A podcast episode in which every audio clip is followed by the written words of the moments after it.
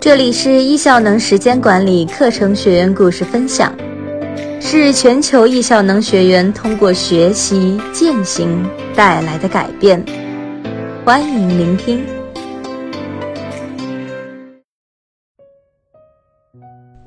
大家好，欢迎收听本期的学员故事分享，我是主播秋然。今天想要跟大家分享的这篇文章是来自我们的唐妈，标题是。打造出《纽约时报》认为可媲美肯尼迪家族的伟大父母是这样教育孩子的。迈克尔·柯蒂斯导演的电影《卡萨布兰卡》里有这样一句话：“如今，你的气质里藏着你走过的路、读过的书和爱过的人。”是的，读书多了，容颜自然改变。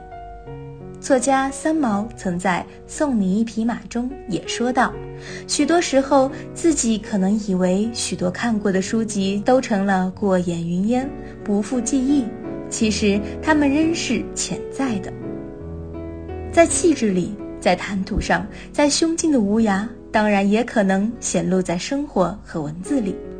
除此之外，读书的好处必然是数不胜数。”韩国妈妈全慧欣先后生了六个子女，并将六个子女全部培养成哈佛大学和耶鲁大学的博士。毕业后，他们分别担任著名大学的教授、院长和美国白宫卫生部长助理等要职。她被誉为韩国首席妈妈，用自己的教育方式震撼了世界。推荐一本书。相信你一定会从中学到不一样的育儿法宝，一次阅读，终身受用。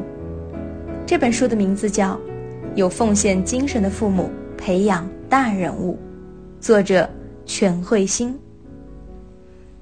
纽约时报》评论认为，这个成功的家庭可与美国历史上著名的肯尼迪家族相媲美。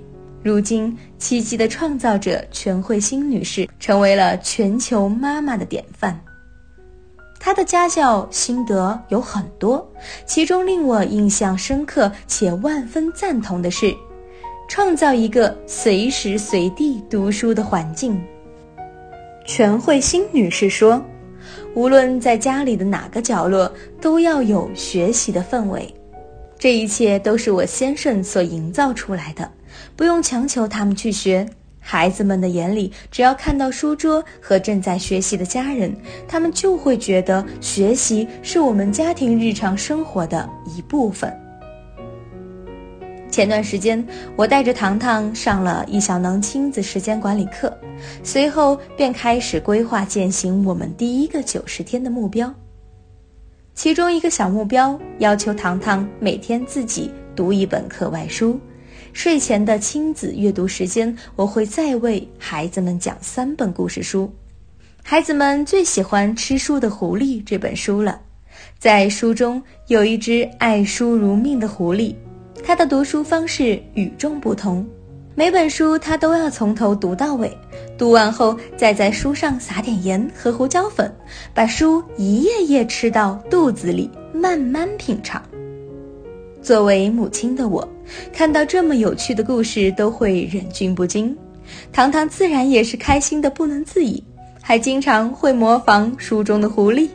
孩子的行为让我万分欣喜，于是我干脆就满足他们天马行空的幻想，开始尝试把他们喜欢的故事书做成早餐，让他们也变成能吃书的小朋友。比如芭蕾狗狗。一棵糖豆树。当公主遇到龙，吃掉那只青蛙。开心小和尚等等。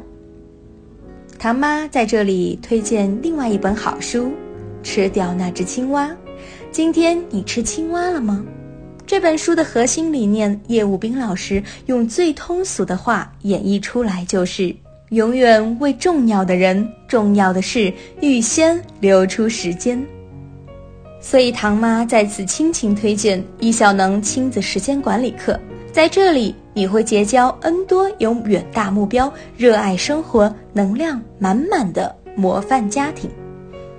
想要了解更多关于亲子时间管理课程的朋友们，可以关注时间管理公众号查询课程讯息。